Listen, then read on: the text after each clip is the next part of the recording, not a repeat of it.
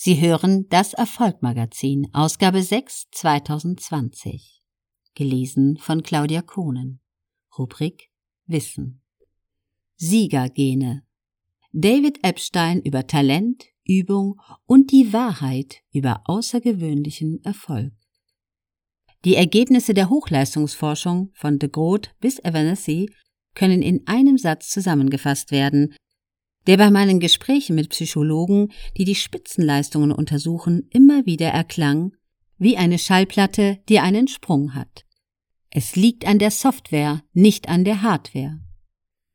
Die sportspezifische Beobachtungsgabe, die den Könner vom Dilettanten trennt, wird durch Übung erlernt oder heruntergeladen wie Software. Sie gehört nicht ab Werk zur menschlichen Maschine. Dieser Sachverhalt hat zur Entstehung der bekanntesten modernen Theorie der sportlichen Leistung beigetragen. Einer Theorie, in der Gene nicht vorkommen. Es begann mit Musikern.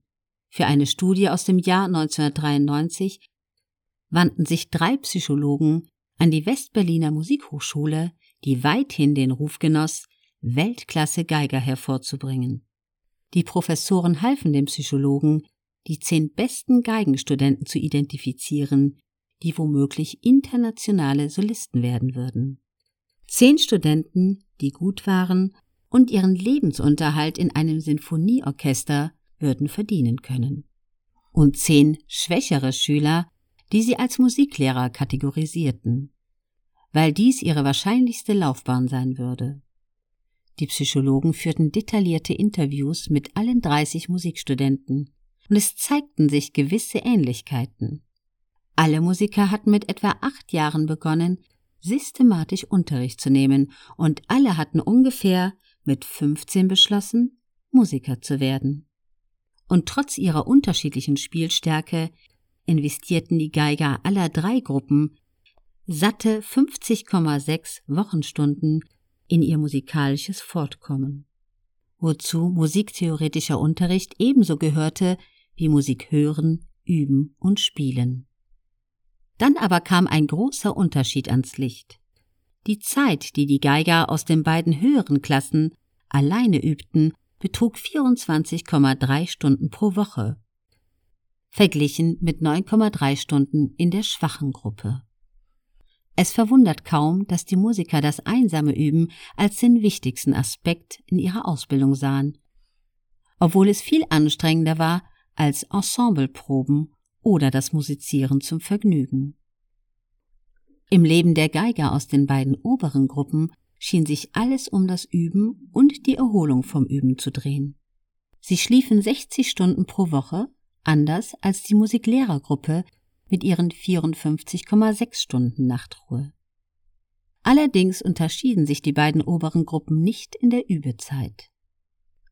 Daher baten die Psychologen die Geiger, im Nachhinein zu schätzen, wie viel sie seit dem Tag, an dem sie mit dem Geigenspiel begannen, geübt hatten. Die besten Geiger hatten nach der ersten Begegnung mit dem Instrument die Zahl ihrer Übungsstunden nach kürzerer Zeit erhöht. Mit zwölf Jahren hatten sie einen Vorsprung von etwa 1000 Stunden gegenüber den zukünftigen Musiklehrern. Und auch wenn die beiden besseren Gruppen im Musikstudium gleich viel Zeit mit der Pflege ihres Könnens verbrachten, hatten die zukünftigen Solisten im Alter von 18 Jahren durchschnittlich 7410 Stunden Übungszeit angesammelt. Verglichen mit 5301 Stunden in der guten Gruppe und 3420 Stunden bei den angehenden Lehrern. Daher, schreiben die Psychologen, besteht eine klare Entsprechung zwischen dem Spielniveau der Gruppen und ihrer durchschnittlich angehäuften Übezeit mit der Geige. Im Wesentlichen sind sie zu dem Schluss gekommen, dass das, was man für angeborenes musikalisches Talent hält, eigentlich aus jahrelang akkumulierter Übung besteht.